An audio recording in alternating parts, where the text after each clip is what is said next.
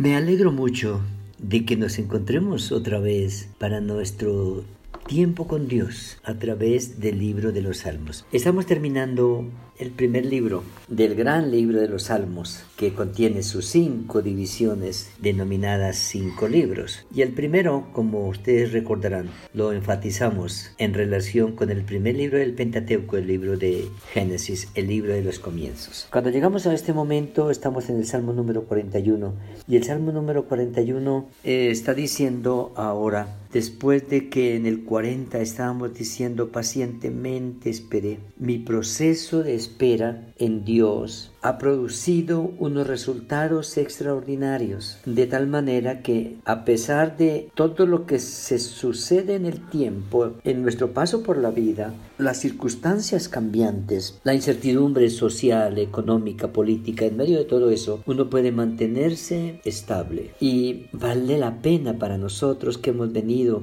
andando en esta dinámica de nuestro tiempo con Dios, nosotros que creemos en el Señor Jesucristo como nuestro Salvador, nosotros que somos hijos de Dios, que tenemos la palabra, que es nuestra carta de navegación, nosotros que pertenecemos a la familia del Señor, en este tiempo somos llamados a mirar realmente lo que somos para enfrentar el, el, tiempo, el diario vivir, el quehacer en el momento histórico en el que estamos viviendo. Es decir, tenemos los elementos, los hemos adquirido para pasar por el tiempo, cualquiera que sea la circunstancia. Y el salmista habla de muchas circunstancias que le quitan la salud, que lo desestabilizan emocionalmente, que le afecta a la familia, la seguridad, la tranquilidad y en medio de todo eso, él fue creciendo en saber descansar, descansar en las promesas de Dios, en la palabra, en el carácter de Dios, asimilar el carácter de Dios para ser paciente. Así que cuando él llega al Salmo número 41, dice, bienaventurado el que piensa en el pobre, en el día malo lo librará Jehová. Y está haciendo una, una especie de paralelo, una especie de comparación, una especie de confrontación en el sentido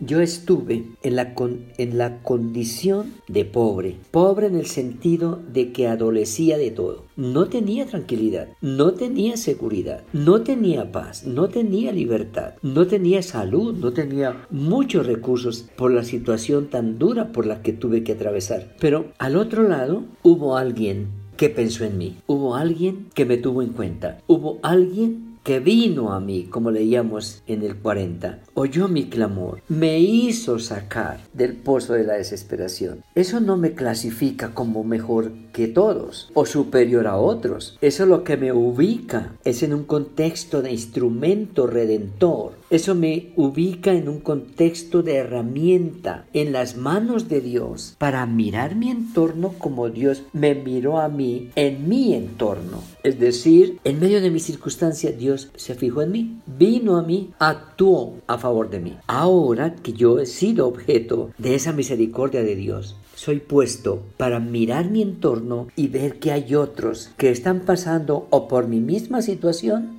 o por una mucho peor o por de pronto alguna no tan complicada, no tan grave, pero en, en serio una situación de desventaja. El que piensa en el otro. Versículo 1. El que piensa en el otro. Cuando no pierde tanto tiempo luchando con sus cosas sin poderlas resolver, sino que ha aprendido a descansar en Dios y ahora mientras Dios obra a su favor, mientras Dios obra a mi favor, soy llamado a obrar en favor de otros. Soy llamado a obrar en favor de otros. Bienaventurado el que piensa en el pobre. Casi no hay quien lo haga. Son escasos los que dan su tiempo, los que dan su paciencia, los que dan su dinero, su capacidad para ayudar al desvalido, al menesteroso, al afligido, al solo, al que sufre. Solo el que ha sido objeto de la gracia y la misericordia del Señor puede entenderlo y se levanta para convertirse en una persona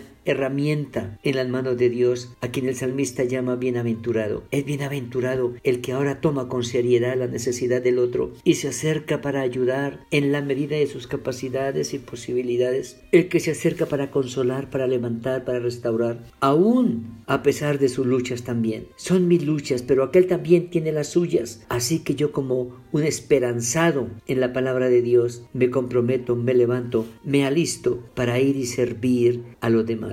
Por eso trae bendición el levantarme en nombre de Dios para ayudar y servir a otro.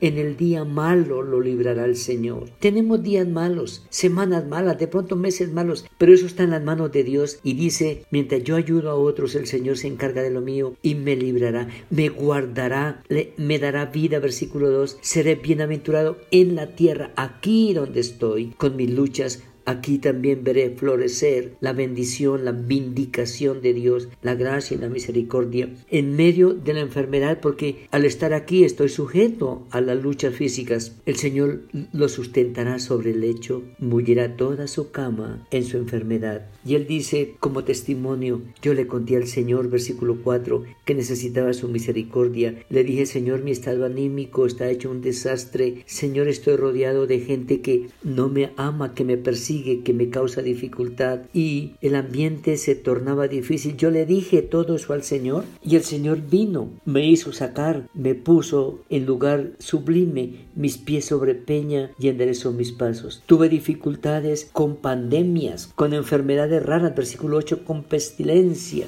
Ah, están diciendo, no, ese cayó en, en una enfermedad terrible. Hablan de uno, aún la familia, los cercanos pueden causarnos dificultades. El de mi paz en quien yo confiaba. Mas tú, Jehová, ten misericordia de mí y hazme levantar y le daré el pago. Y el pago que el salmista habla aquí no es venganza. El pago es que me vean otra vez en, en mi actividad normal, en mi cotidianidad, que me vean haciendo mis cosas, que me vean viviendo otra vez, levantándome de nuevo. Eso afecta mucho más que levantarme a pleitear con ellos. Y él dice, termina diciendo, Señor, en mi integridad me has sustentado y me has hecho estar delante de ti para siempre. Y cierra, bendito sea Jehová, el Dios de Israel, por los siglos de los siglos. Estamos terminando el mes, habrá un mes nuevo, terminamos la semana, una semana nueva. Permitámosle al Señor obrar en nosotros porque Él lo ha prometido. Pero dispongámonos, apartemos nuestro tiempo para estar con Dios, para oírlo hablar, para acatar sus enseñanzas, para hacer su voluntad. Gracias al Señor por la semana que termina. Amén.